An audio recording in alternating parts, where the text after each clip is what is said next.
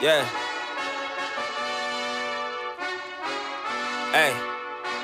Bienvenidos al podcast de Viva Básquet. They're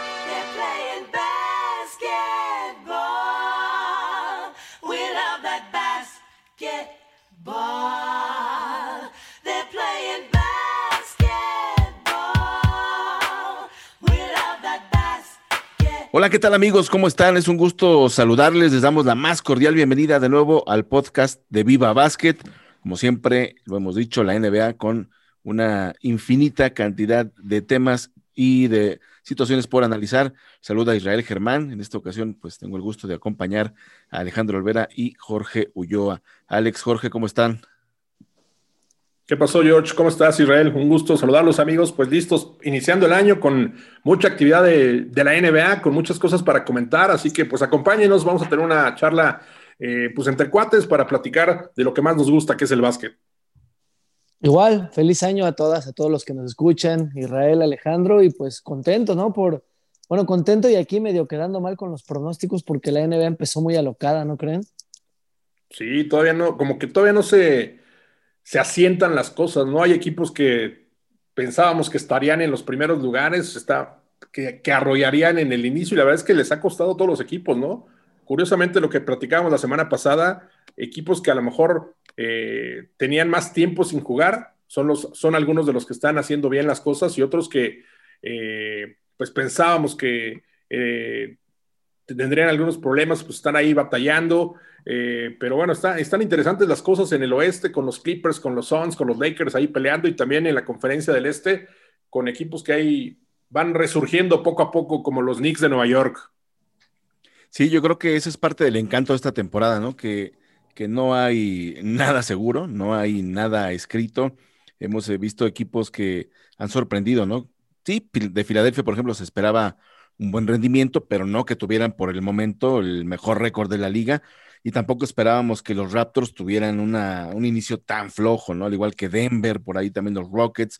Y tenemos equipos que han sorprendido como Orlando, ¿no? Como el mismo caso de los Knicks, el caso de los Cavaliers.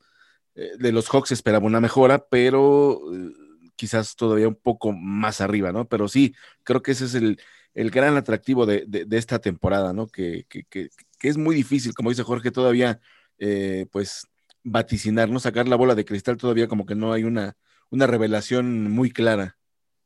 Sí, Oye, no, resultados increíbles, ¿no? Yo me acuerdo que los Clippers apenas hace menos de una semana al medio tiempo perdían por 50 puntos, ¿no? Con, con los Mavericks y ayer le pegan a uno de los equipos que tenía los mejores récords, uno de los mejores récords en toda la liga, entonces pues no, no le agarro la forma bien todavía a cómo se está armando esta temporada, ¿no?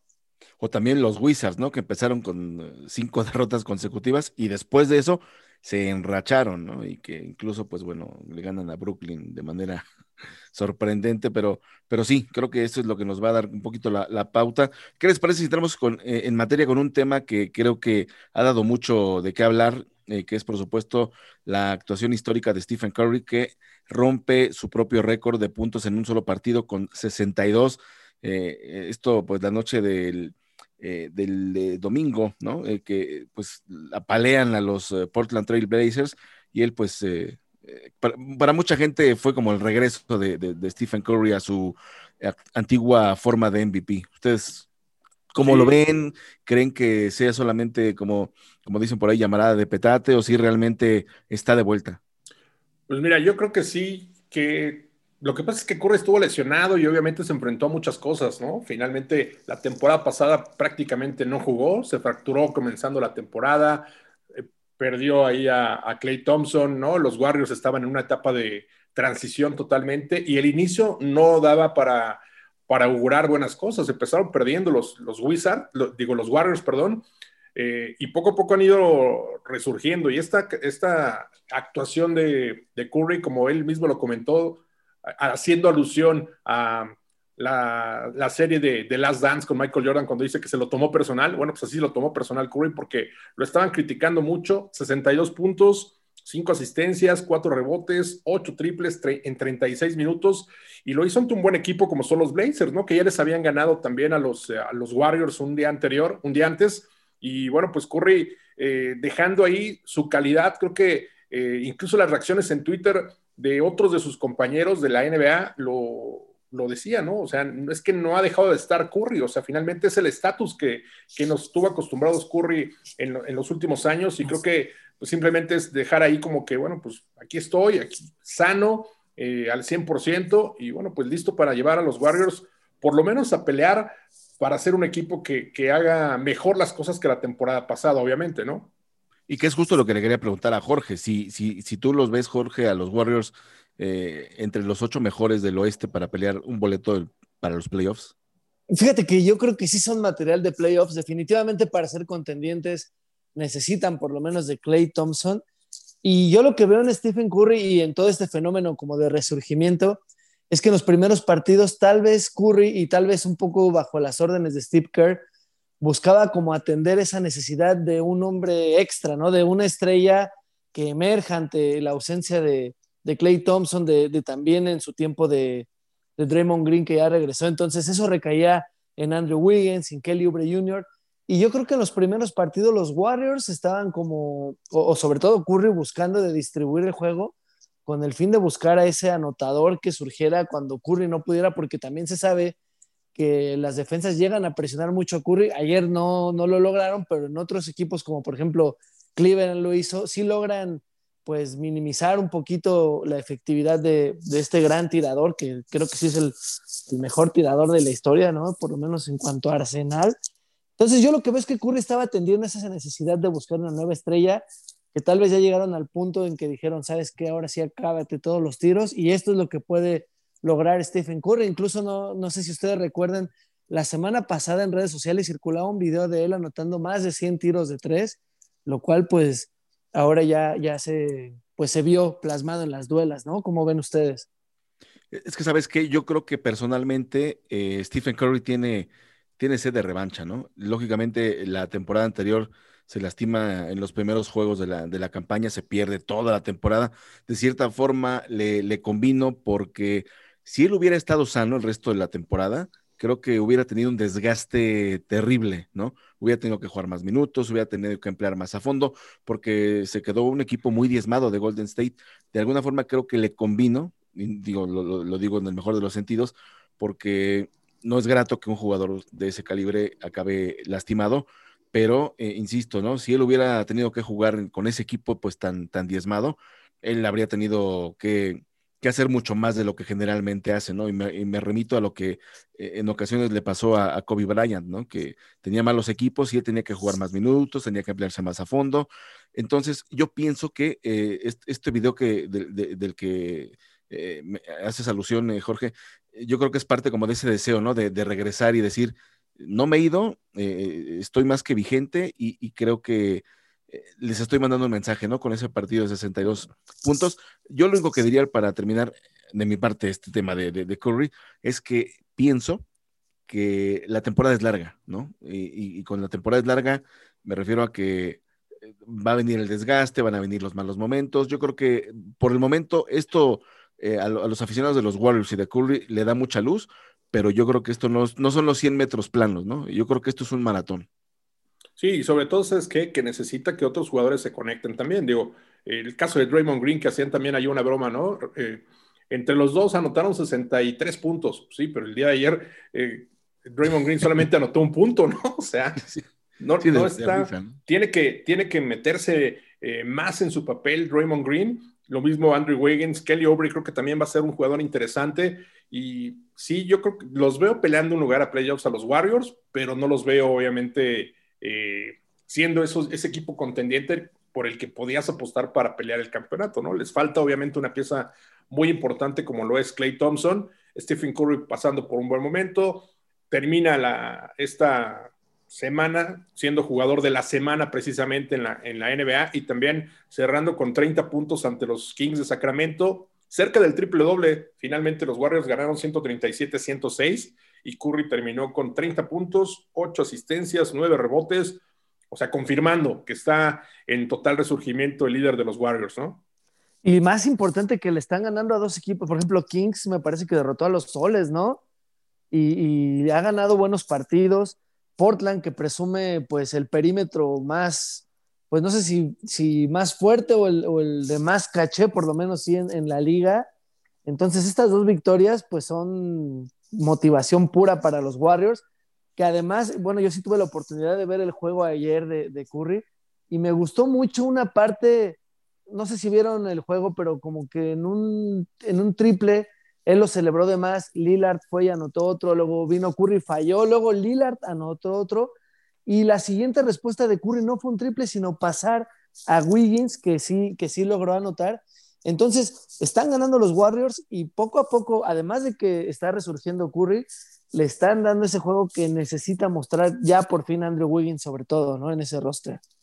Oye, para cerrar con, los Warriors, perdón Israel, el tema de Juan Anderson, ¿no? De Juan Toscano Anderson, solamente participación en dos partidos en la última semana. Los Warriors tuvieron, tuvieron eh, tres partidos, pero solamente jugó en dos. El primero contra los Blazers, que jugó 17 minutos, solamente tuvo cinco puntos, tres rebotes, tres asistencias.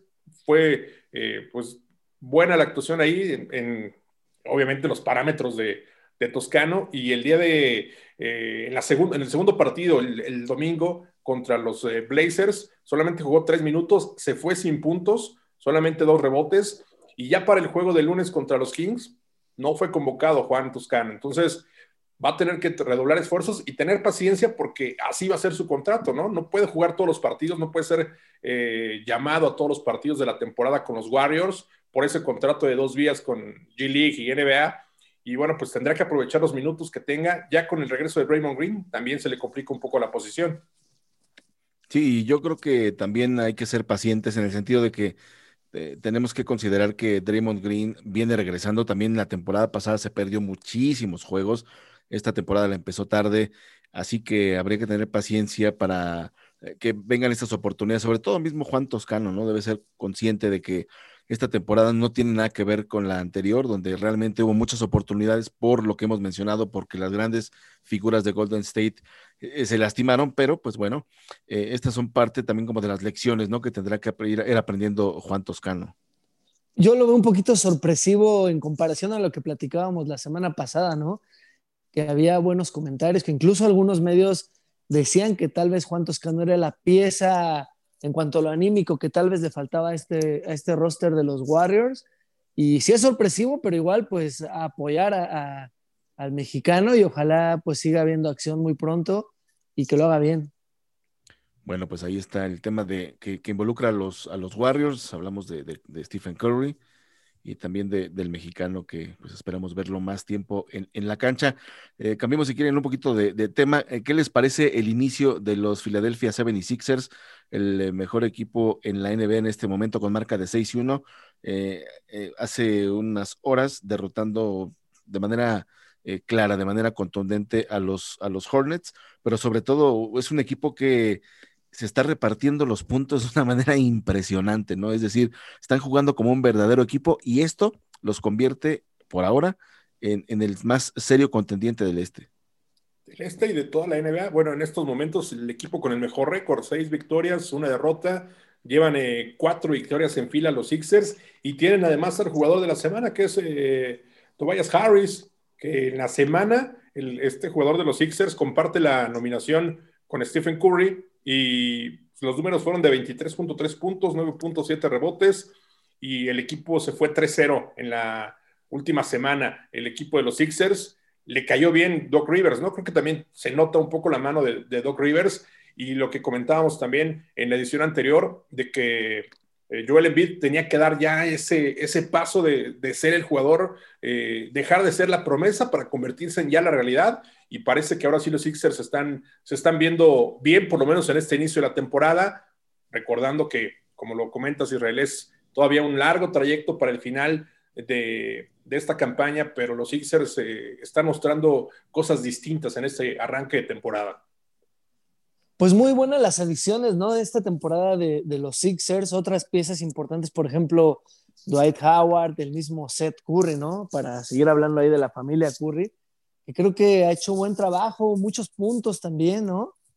De Seth Curry y creo que los Sixers, pues tienen, tienen con qué llegar a pues incluso a finales de conferencia, diría yo. y ojalá mantengan ese ritmo y pues este, esta química que se parece que están logrando esta temporada. Esta es decir, esta, hasta, hasta este momento en la temporada, sí, definitivamente Philadelphia es el equipo que está jugando el mejor básquetbol, pero también debemos recordar dos aspectos, ¿no? Que son muy importantes y que obviamente es la salud de sus dos astros, que en este caso pues son Ben Simmons y Joel Embiid, muy proclives a las lesiones en los últimos años.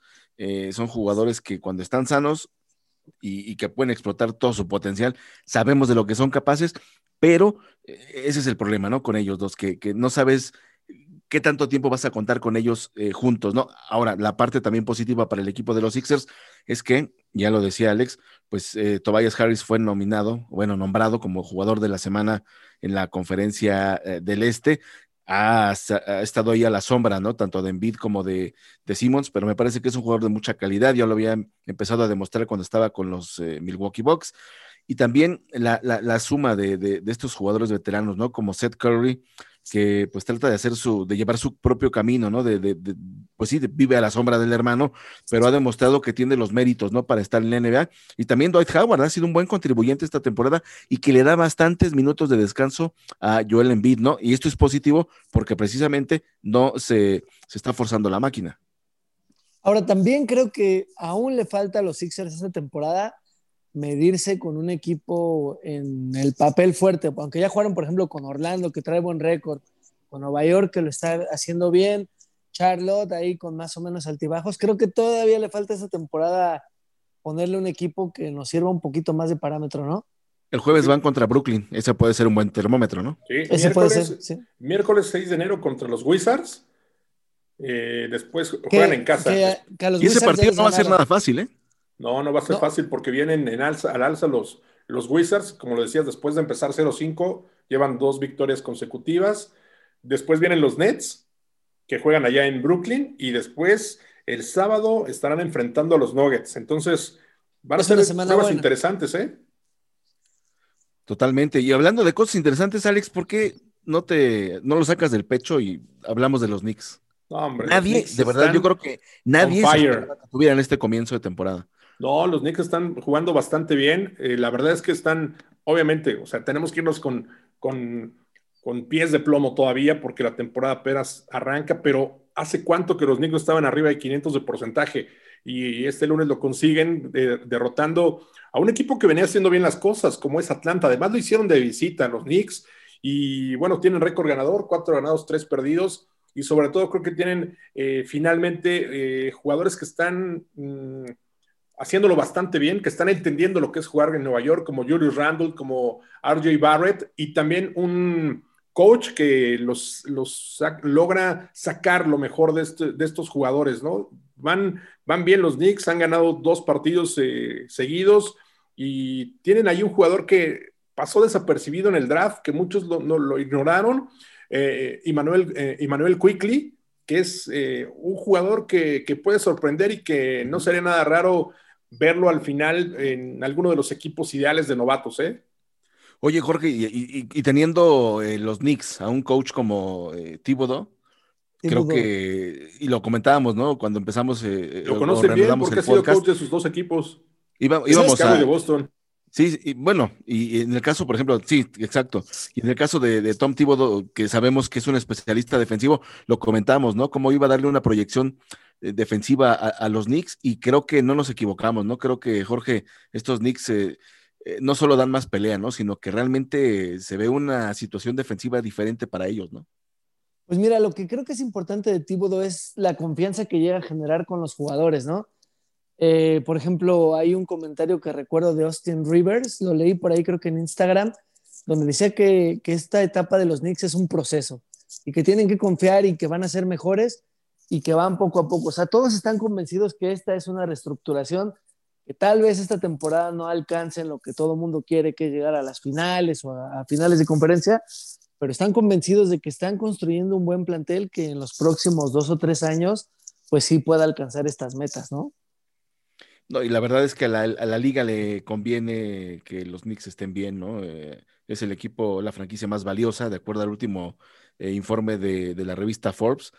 Eh, y, pues lógicamente es el mercado más grande, ¿no? Más importante, por eso también es importante que, que, los Nets anden bien, que los Knicks anden bien para, para la NBA, pero sobre todo por la tradición que tienen los Knicks, ¿no? Y, y creo que están muy, muy endeudados eh, desde la oficina frontal con la afición, ¿no? Que ha visto años de verdad muy, muy malos, pero quizás todos estos malos años han servido para que tenga este, este buen talento que, que ha ido reclutando el equipo, ¿no, Alex? Sobre todo, como dices, RJ Barrett, eh, creo que Kevin Knox eh, no ha dado el estirón que se esperaba, pero puede ser que este chico, Emmanuel Quickly, eh, nos haga olvidarnos un poquito de, de, de, lo que ha quedado de ver Knox, pero creo que tienen un núcleo joven y muy prometedor, ¿no? Sí, con Mitchell Robinson también, como decía George, con, con Rivers, que llegó poniéndose las pilas también en ese plan de veterano. Eh, Nerlens creo... Noel también anda por ahí, ¿no? De... Exacto, ahí está peleando la posición con, justamente con, con Mitchell, eh, eh, con Robinson, pero sí, este, este equipo pinta bien, tiene jugadores talentosos, vamos a ver, ojalá que, que pueda ser eh, pues un coach que finalmente le dé lo que esperan los, los aficionados de los Knicks, ¿no? Aparte se sienten muy sueltos, ¿no? Como que no hay tanta presión de una gran nómina, de algún superestrella que tenga algo que demostrar. Como que están en esa etapa de crecer y, y están jugando muy libres, un básquetbol muy, muy, muy suelto, ¿no? Es, es, lo que se puede ver de los Knicks. Y al final del día, creo que también los aficionados disfrutan de ver un equipo que se divierte en la cancha, ¿no? Y creo que eso es lo que, lo que no habían tenido los Knicks la temporada pasada, ¿no? Un equipo muy eh, atolondrado, muy despistado, muy preocupado por, por los pequeños detalles y realmente creo que, pues sí, quizás llegó a darle a Estivodo esa confianza, ¿no? Y de, de decir, eh, sí, vamos a jugar bien, vamos a jugar con orden, pero sobre todo, y lo más importante, hay que divertirse jugando, ¿no? Y sabes también un, tema interesante, eh, lo comentaban eh, también algunos jugadores que podría ser para ellos incluso hasta un poco benéfico el que no hubiera público en el Madison Square Garden la presión en el Madison no es fácil, ¿no? Y los aficionados están ansiosos por ver, por querer eh, tener un equipo contendiente. A lo mejor sin esa presión, creo que pueden funcionar por lo menos en lo que se van asentando, en lo que van conociendo al coach. Y ya cuando regresen los aficionados, pues obviamente van a tener ese impulso extra, ¿no? De, de tener ya finalmente la afición de los, de los Knicks en el Madison, pero por lo pronto no, no tienen esa presión ni esas críticas tan feroces como es en, en la ciudad de Nueva York.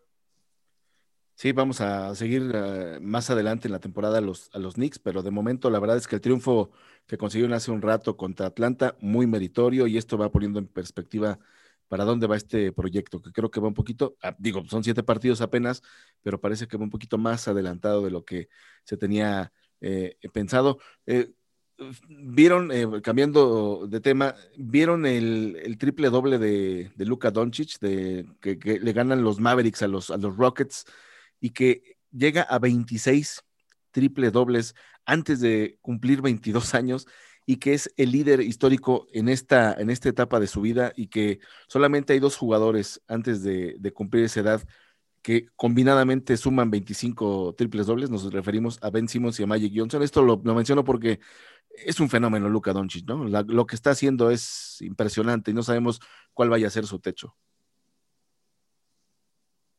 creo también con Luka Doncic que está haciendo una gran campaña, pero creo que sí va a ser, eh, le va a faltar equipo, ¿eh? Tendría que ponerse las pilas ahí Mark Cuban para llevar a, ayuda a Luka Doncic porque es, es, un, es un jugador que si lo marcan bien y lo sacan de concentración, pierde muy fácil el foco. Obviamente está muy joven todavía, tiene mucho que aprender, pero la semana pasada también se vio una acción ahí donde patea una de las, de las pantallas, ¿no? Entonces, de repente Cierto. tiene algunas reacciones en las que sí saca frustración porque creo que le va a faltar eh, acompañamiento. Obviamente necesita que regrese por Singis también para, para quitarle también un poco de peso. Lo que está haciendo Luca es, es sensacional.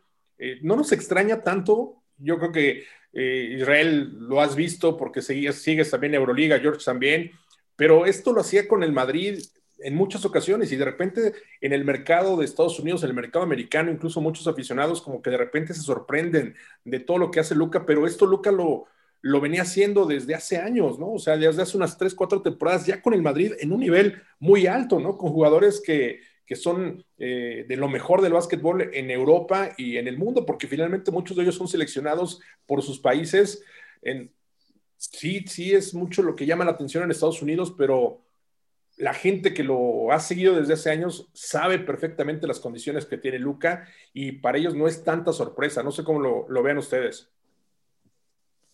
Pues increíble, increíble y, no por nada en muchos medios ya se le considera pues muy temprano, pero sí un candidato para ser MVP, ¿no? No, totalmente. Creo que tiene los merecimientos. Es el juego que, que, hoy, que hoy dio fue una auténtica locura, ¿no? 33 puntos, 16 rebotes, 11 asistencias. Y también el otro día, volviendo locos, como dice Alex, a, la, a, la, gente en Estados Unidos con los highlights, ¿no? Con ese tipo de movimiento que tenía muy bien, eh, pues digamos, eh, dominado Kevin McHale en los ochentas, ¿no? ese gran movimiento de pies, el and under, eh, y la verdad, para un jugador de su edad, hacer esto en la NBA contra jugadores más experimentados, solamente habla de lo bien fundamentado que está el básquetbol de, de Luka Doncic, ¿no? Y, y, sí, coincido totalmente contigo, Alex. Creo que Doncic, eh, obviamente, también fue bien cobijado por todos los veteranos del Real Madrid baloncesto, en una liga bien competitiva, y si la ACB es competitiva, pues sí, los juegos de la Euroliga son todavía mucho más difíciles, ¿no? Porque no solamente tienes que jugar contra el rival, sino también contra el público, que son, que hacen un ambiente como, como futbolero, no más pesado, no más, eh, te cala un poquito más, ¿no? Entonces, esto yo creo que ayudó mucho más a la maduración de, de Doncic. Y sí, yo no sé cuál vaya a ser su tope, pero también creo que, que le hace falta eh, ayuda. Sí, sí, sí es, sí es notable que, que le faltan compañeros de refuerzo. Y, y no qué? solo para ganar, y, y, perdón, Di Alex, di Alex. No, no, adelante, George. Yo solo quería comentar que necesita ayuda y no solo para ganar, porque hoy jugaron contra los Rockets, el domingo jugaron contra los Bulls, o el sábado, me parece el domingo, y este, y, y Luka Doncic no jugó por una pues lesión ahí leve en, en una pierna, entonces eh, pues se tiene que cuidar, ¿no? No tener tanta carga de trabajo y mantenerse pues con buena salud.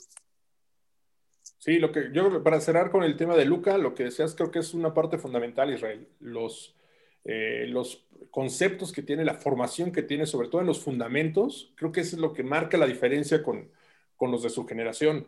Tú ves el trabajo de pies de Luca, ves las, eh, eh, las condiciones que tiene, las, eh, las herramientas en su juego, pues eso, eso solo te lo da el, un básquetbol distinto al que se juega en la NBA, ¿no?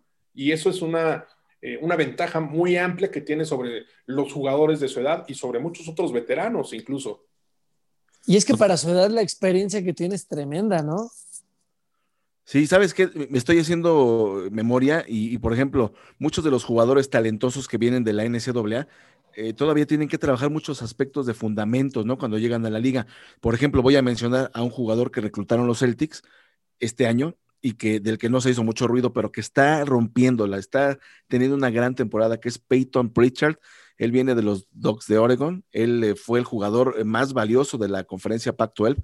Él jugó cuatro años, o sea, él lo reclutaron como senior y se ve como un jugador con ese tipo de, condiciones, ¿no? Eh, mucho más maduro, se ve un jugador mucho más fundamentado, eh, un jugador más sazonado, a comparación de los jugadores que los reclutan como, eh, como sophomore o como freshman, ¿no? creo que también esa, esa parte es, y se acordarán también cómo Kobe traía, ¿no? La, el tema de la polémica de qué tan útil era el básquetbol colegial para un jugador que quiere hacer la transición en la NBA. Lógicamente, él no lo necesitó, Kevin Garnett no lo necesitó, eh, LeBron James no lo necesitó. Entonces, también a lo mejor eh, es parte de lo que puedo, pudo haberle beneficiado a, a Luka Doncic, ¿no? Jugar en un tipo de básquetbol, pues incluso hasta más, más competitivo que NCAA. Y no solo jugarlo, sino ser campeón, o sea, tener ya trofeos, ¿no? Como claro. MVP de la Euroliga, eh, campeón del ACB en tres ocasiones, o sea, tiene mucha experiencia a pesar de su corta edad. Bien, pues es lo que está pasando con Luka Doncic, quien consigue un triple doble más, el sello de la casa. Vamos a seguir monitoreando la situación del joven astro esloveno de los Mavericks. Y hablando de la conferencia del oeste, pues un equipo del que esperábamos muchísimo más en el inicio, Alex Jorge, son los Denver Nuggets, pero no han eh, logrado carburar como esperábamos, ¿no? A pesar de que el equipo se mantiene prácticamente intacto, por ahí uno o dos refuerzos eh, de, de, buena eh, capacidad, pero el equipo que llegó a la final de la conferencia del oeste la temporada pasada se mantiene prácticamente sin alteraciones, pero no, no han podido mostrar buen básquetbol.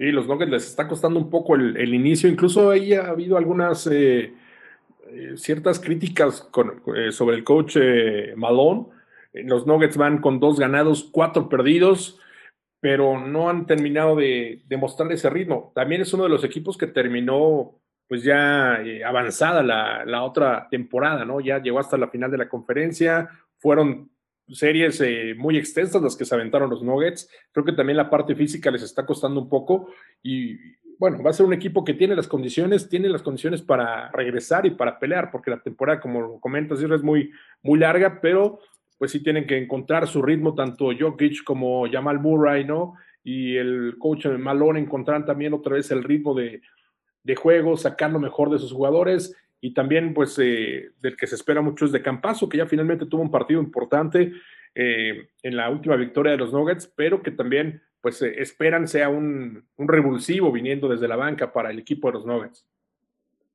Y también sabes que George está, está ausente por el momento. Eh, Michael no Porter jugar Jr., ¿no? no estar sano. Michael Porter Jr., que es un jugador que te da es como las barritas estas de energía, ¿no? Cuando estás en una carrera, ¿no? Este, ese tipo de jugador, Michael Porter Jr. Eh, Sí. Pero vamos, eh, creo que el equipo tiene, tiene con qué, pero ¿por qué? ¿Por qué crees que no han empezado como, como se esperaba?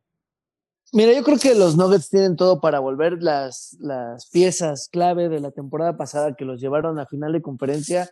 Ahí siguen, saben cómo hacerlo, saben cómo llegar. Las dos cosas que yo veo que han cambiado, una pues es lo de Jeremy Grant, ¿no? Que dejó al equipo y esto eh, repercute directamente a su desempeño defensivo. No creo que Jeremy Grant sea una pieza como que marca toda la, la- la tendencia de la defensa ni nada de esto, pero creo que sí desajusta un poquito porque era un gran defensivo y tú sabes que dos o tres jugadas buenas pues aportan un boost muy positivo al equipo. Y la otra tal vez de la que ya no se habla mucho, pero que sobre todo en pretemporada sí, era la inconformidad de Will Barton por empezar en la banca. Y es lo que ha hecho Will Barton, ¿no? Que, que creo que en los primeros cuatro juegos no promediaba ni 15 puntos, si no mal recuerdo eran como 12 o 14 puntos, y, estaba iniciando detrás de Michael Porter Jr., lo cual dijo que iba a aceptar, pero que tampoco le pareció, o sea, como que él siempre se ha visto como un jugador titular. No sé si eso genere problemas en los vestidores, no sé si los desconcentra un poco, pero son las únicas dos cosas que yo detecto ahí de los Nuggets que creo que sí van a encontrar su camino y no están más que a una victoria de esas que, que te motivan contra un equipo grande, de que retomen su camino y los veamos contendientes como el año pasado. To- to- Totalmente de acuerdo, ¿no? Y creo que si el equipo, si el coach Malone eh, canaliza bien esta competencia interna y si no se vuelve eh, grilla y se vuelve una competencia interna, yo creo que antes de que los Nuggets fueran los Nuggets que todo el mundo empezó a ver y, a to- y todo el mundo empezó a elogiar, cuando estos Nuggets empezaban a despuntar, cuando todavía no le daban el crédito suficiente a Nikola Jokic, Will Barton para mí era uno de los jugadores más importantes de este equipo hasta que empezó a convertirse eh, en, en una pieza muy frágil, ¿no? En un jugador que se lesionaba fácilmente. Y yo creo que Will Barton tiene la capacidad, tiene el talento, pero si no se mantiene sano, pues tú, como entrenador tienes que buscar en el jugador que esté sano y en el jugador que, te, que sabes que te va a dar 25, 30 minutos, ¿no? Y obviamente Will Barton en este momento no, no te puede dar eso porque es frágil. Y yo creo que eh, de eso depende, ¿no? De cómo enfoque el coach Malone la competencia interna, pero este es un equipo que tiene muy buenos jugadores, ¿no? Yo creo que la gran eh, revelación es eh, sin duda eh, Jamal Murray, ¿no? El canadiense que ha sido un jugador espectacular, ¿no? Y que no sabemos cuál vaya a ser su techo. Y creo que el jugador que le da estabilidad es Jokic, ¿no? Pero, pero sí, yo también pienso que, así como con otros equipos, ha sido un buen arranque y es muy pronto para echar las campanas al vuelo. También creo que es muy pronto para eh, dar por eliminados a los Nuggets, ¿no? O sea, yo, yo creo que tiene el equipo, como dice Jorge, la capacidad, Alex, para recuperarse y meterse a los playoffs. Sí, sin duda. Yo creo que no. Yo creo que muy pocos dudan de que Denver pueda meterse como uno de los ocho equipos que van a pelear los playoffs o uno de los diez, ¿no? Con el play-in que ya se, se, implementa otra vez en esta temporada. Y lo que hace Campaso, que también poco a poco va a ir teniendo mayor peso en este equipo. Tuvo un buen partido contra Minnesota el domingo. Eh, la victoria del equipo de los Nuggets. Jugó 21 minutos, tuvo 15 puntos.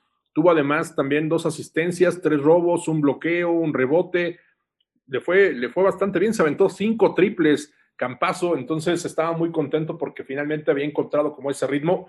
Un partido antes le había pasado mal porque solamente jugó cuatro minutos. no tuvo puntos, no tuvo asistencias, no tuvo ningún registro y le puso un baile Chris Paul en el tiempo que estuvo, en el poco tiempo que estuvo.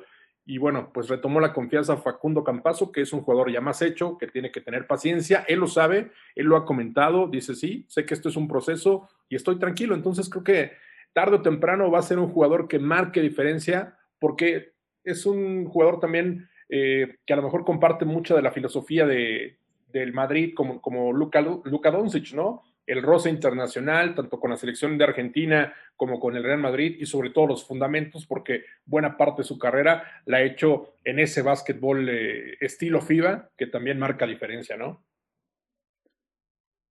Jorge, ¿tú cómo, cómo ves a, a Campazo? Digo, es importante dar de los pocos latinos que tenemos en este momento en la NBA y creo que lo que dice Alex es muy importante, ¿no? Ya llega sazonado eh, Campazo. Eh, creo que también lo que le ayuda es que es un jugador, y lo voy diciendo en el mejor de los sentidos, con mucha picardía, ¿no? Un jugador malicioso, pero esa malicia eh, le ayuda a, a, sacar ventaja, ¿no? En la, en, en, en, pues tanto en la ACB como en la NBA, ¿no? Creo que es un jugador que, que, que si obtiene la oportunidad que, por lo menos se está perfilando, está recibiendo en este inicio de temporada, creo que puede convertirse en una pieza importante para Denver, ¿no?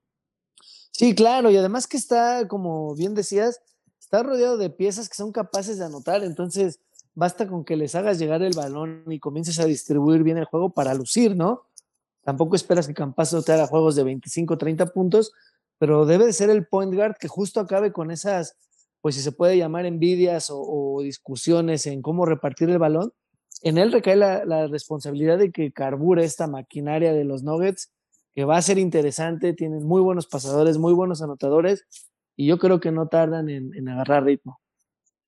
Y hablando de otro eh, equipo que jugó final de conferencia la temporada pasada, pues los Celtics, ¿no? Eh, ahí van, este equipo que tiene dos jóvenes eh, talentos como Jalen Brown y Jason Tatum, eh, vuelven a, a, ganar de manera convincente. Al final se complicó un poquito la, la, cosa con Toronto, pero creo que están mostrando mucha capacidad estos dos, ¿no? Y, y es un equipo que con la suma de algunos veteranos, bueno, en el caso particular de Tristan Thompson, creo que hay una mezcla interesante en, con, con, los Celtics, ¿no? Que obviamente el este va a estar bien competido con, eh, como ya comentábamos, con Filadelfia, el caso de Miami, que va a querer regresar, y también, por supuesto, con Brooklyn, ¿no? Es decir, eh, va a estar competido el este, pero Boston, ¿cómo lo ven?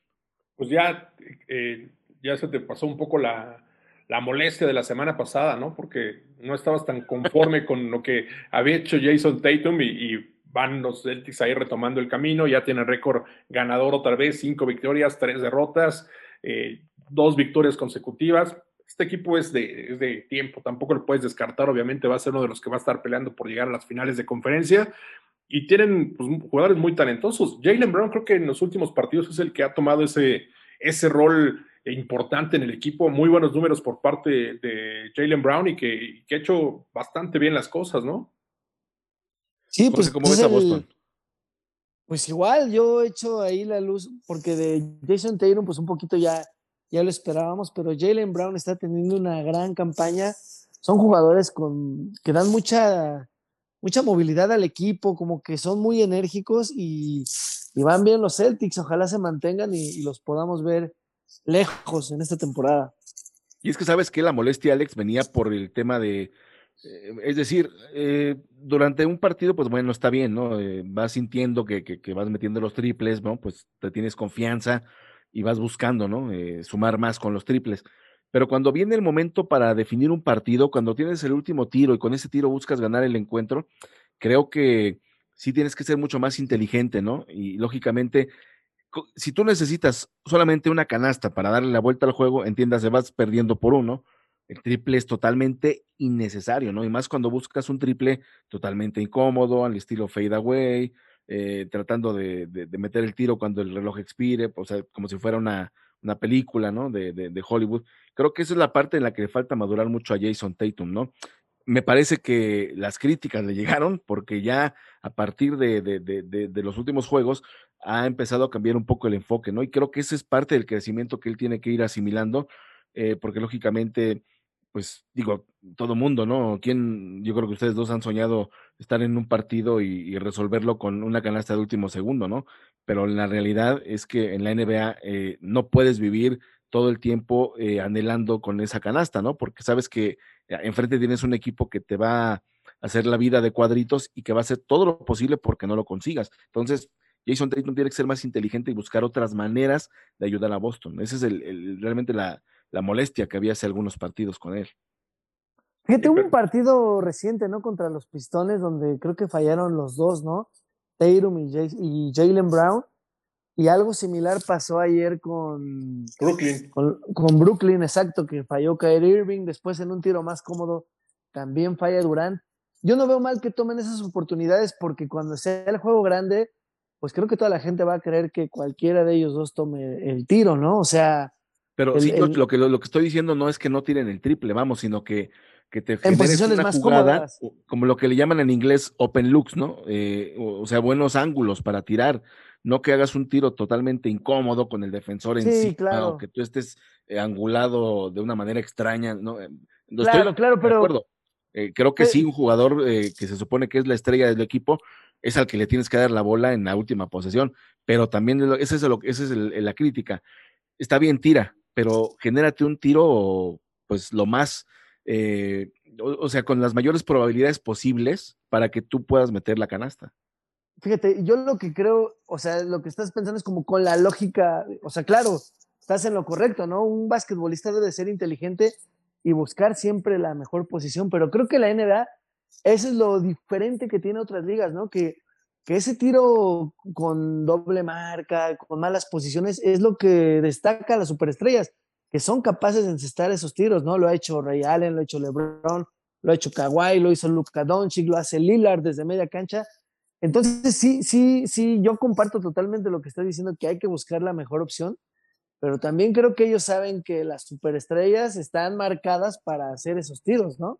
Aunque vayan en contra de toda la lógica deportiva. Y sus contratos también, ¿no? Digo, por algo les pagan esos Claro, millones claro. a Y, esos ejemplo, jugadores.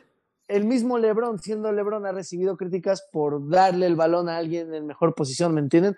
O sea, yo creo que sí la lógica de un jugador va como tú dices, Israel, pero en la NBA, como también dice Alex, pues los millones te hacen que la metas hasta de espaldas y con los ojos cerrados, ¿no? Esa es la Es que, pero fíjate, NBA. jugador también que está recibiendo un contrato de más de 200 millones de dólares, como Donovan Mitchell del Utah Jazz, el otro día en una situación similar, él ataca la canasta, eh, ahora sí que cerca de la, eh, del poste bajo, hace un tiro, se apoya con el tablero y con ese tiro no se acaba el partido, pero eh, fue la canasta del gane.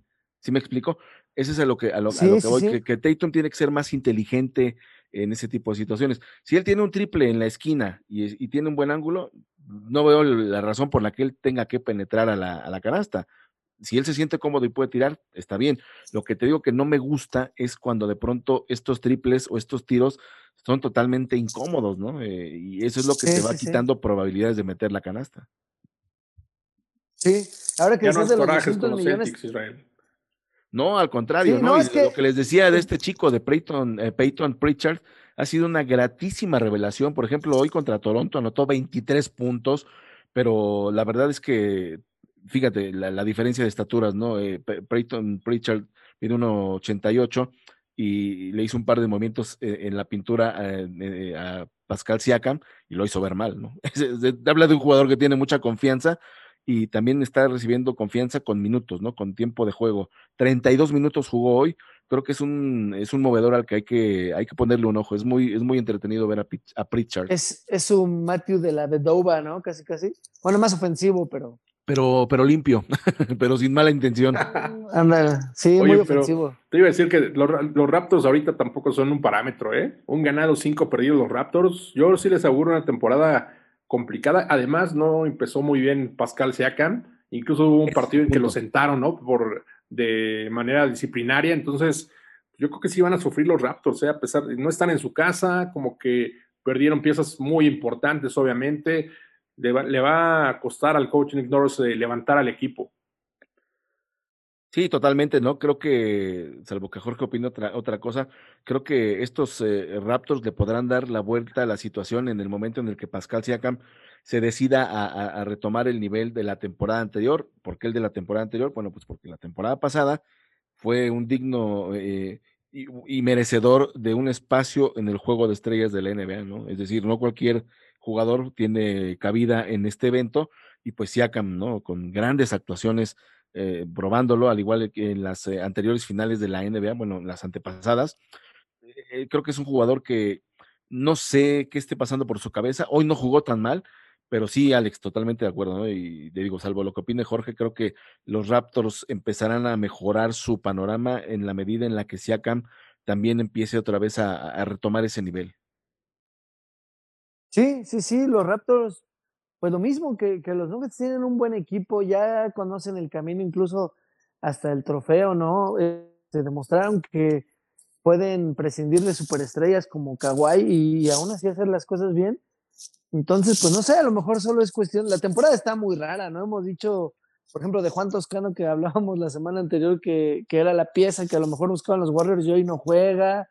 Eh, los Clippers recibiendo palizas y después ganando buenos partidos, o sea, pues lo mismo los Raptors, o sea, van a cambiar, van a ser buenos, tal vez sí no, no, no compitan entre los tres, cuatro mejores, pero de que van a estar en los playoffs, pues seguramente ahí los veremos, ¿no? Oye, y abonando a lo que dices, Jorge, este, eh, Orlando Magic en algún momento fue el equipo, el único equipo invicto, ¿no? Con marca de 4-0, perdieron Sí. dos positivos, hoy volvieron a ganar, es decir, sí, sí, sí, la verdad la NBA está totalmente impredecible. Creo que, repito, es lo que le va a dar ese, ese ingrediente extra para que nos mantengamos, siempre nos mantenemos pendientes, ¿no? Pero si, si no sabes qué es lo que va a pasar, todavía vas a estar más atento, ¿no? Exacto, en el oeste Clippers, Phoenix y Lakers son los que tienen récord, los que co- comandan la conferencia, todos los de la división del Pacífico, cinco ganados, dos perdidos, con todo y las críticas que decías George, los Clippers pues ya están tomando otra vez ese nivel. Regresó Kawhi después del codazo de, de Serge Ibaka, que también lo mandó Sí. eh, un, un partido fuera, ¿no? Es que que, fue el que la los, hemorragia estuvo que los tremenda, ¿no? apalearon, ¿no? Exacto, Sí, fue en ese partido. Estuvo casi tan fea como la máscara con la que reapareció, ¿no? Que hasta había memes ahí de, de que hicieron una máscara mal hecha, esta de protección que usó.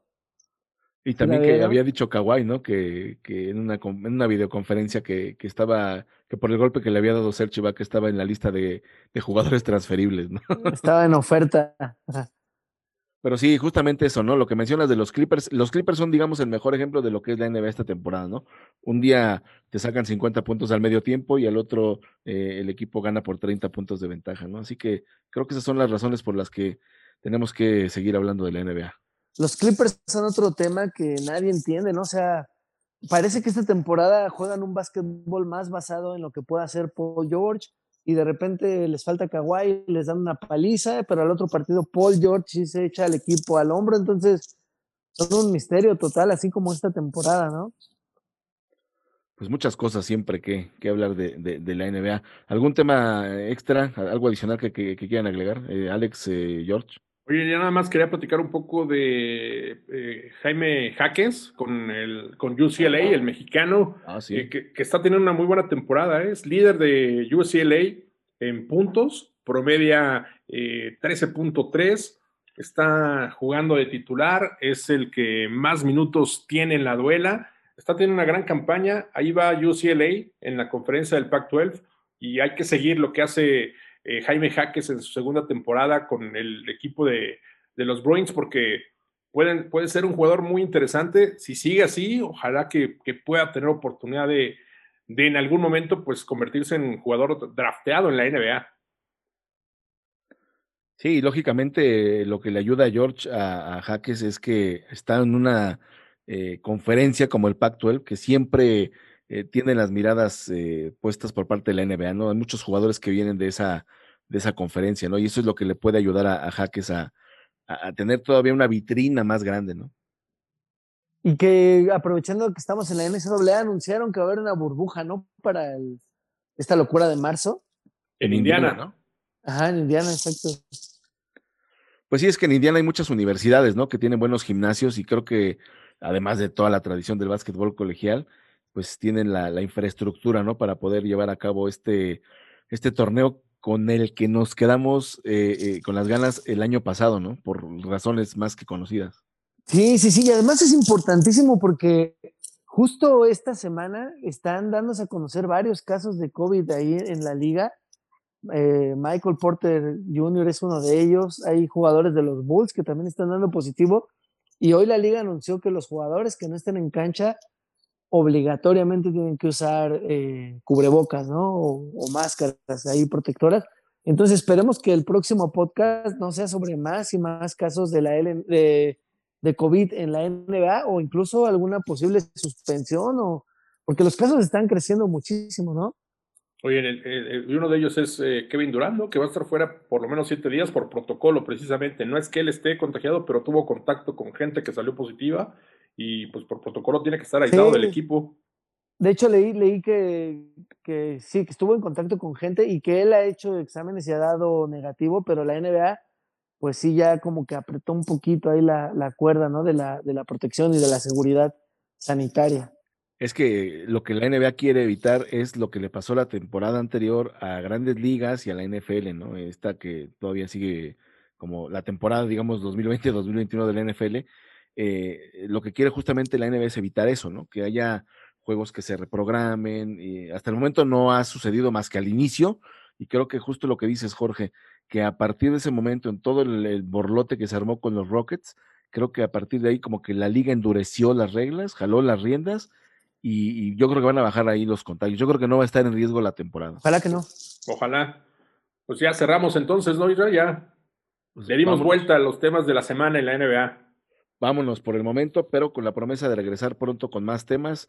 Así que pues no nos queda más que agradecerles a todos los que nos estuvieron escuchando y que bueno, pues lo compartan eh, este podcast de Viva Basket y la invitación es para que estén pendientes. El próximo episodio vendrá muy, muy pronto. Alex Olvera, muchas gracias por, eh, pues, por estar aquí.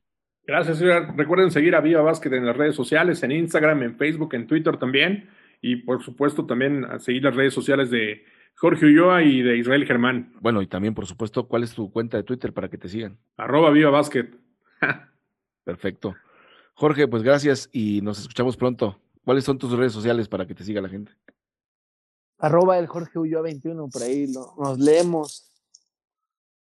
Perfecto, pues eh, les damos las gracias. Yo soy Israel Germán. eh, bajo ese mismo eh, nombre me pueden seguir en, en Twitter. Muchísimas gracias por estar aquí con nosotros en BioBasket y hasta la próxima.